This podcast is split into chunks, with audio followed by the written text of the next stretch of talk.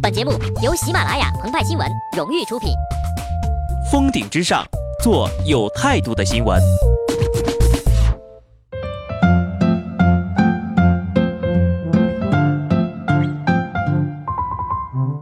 本文章转自澎湃新闻澎湃联播，听众朋友们，大家好，我是机智的小布。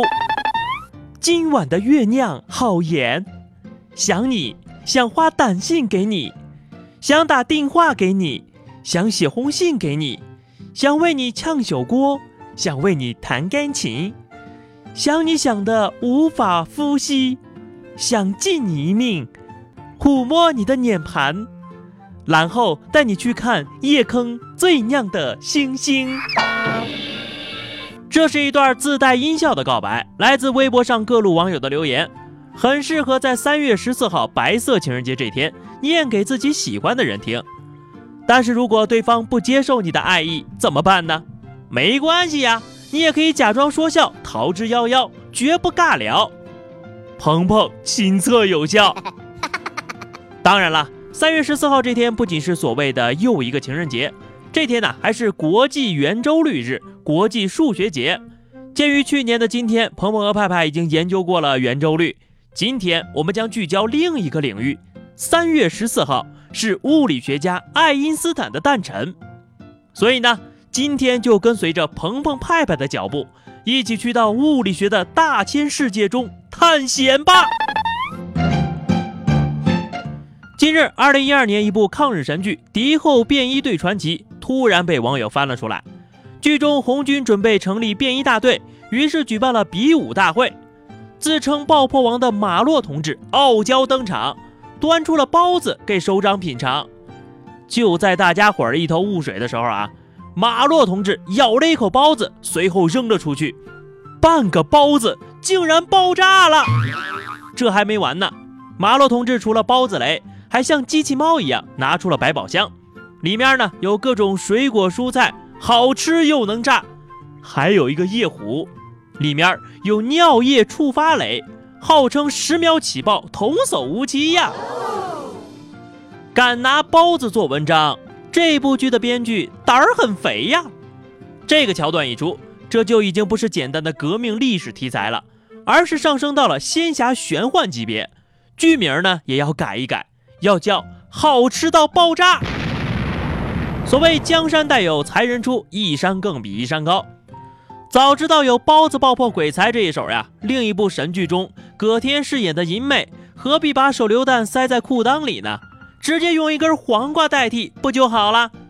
这样一来，不仅增加了可操作性，更容易迷惑鬼子，而且银妹的舒适度也会上一个档次。真正实现再爽一次。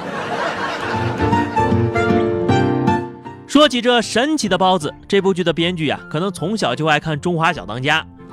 在这部做菜就好像超级赛亚人变身一样，动不动就发光爆炸的动画中，有一集呢，讲的是面点师之间的对决。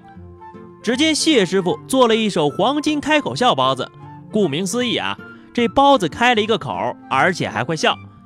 小时候的鹏鹏和派派，每每看到这儿呀，那种感觉大概就和看到现在的包子雷一样。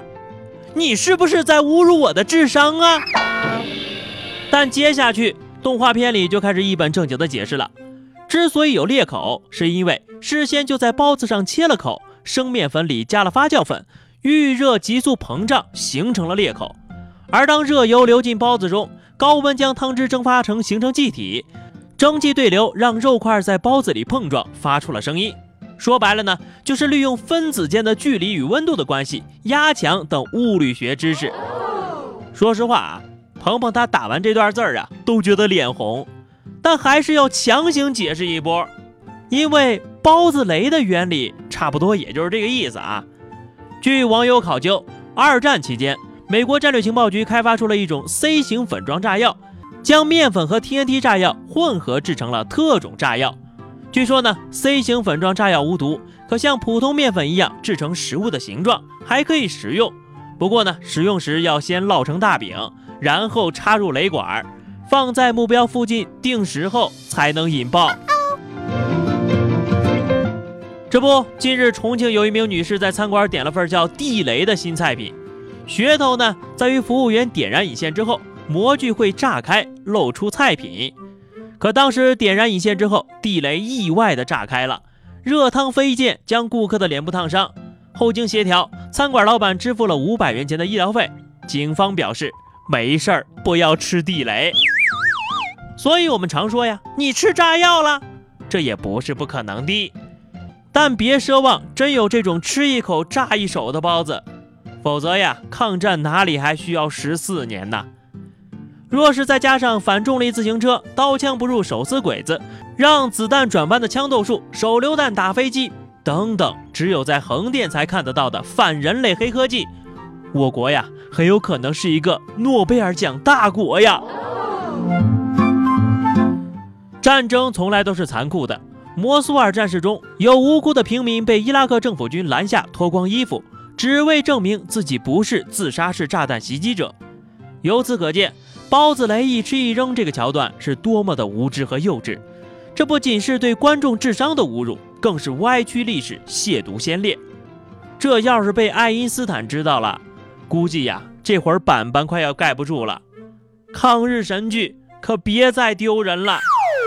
好的，以上就是本期节目的全部内容。更多新鲜资讯，欢迎关注微信公众号“鹏鹏和派派”。下期节目我们再见吧，拜拜。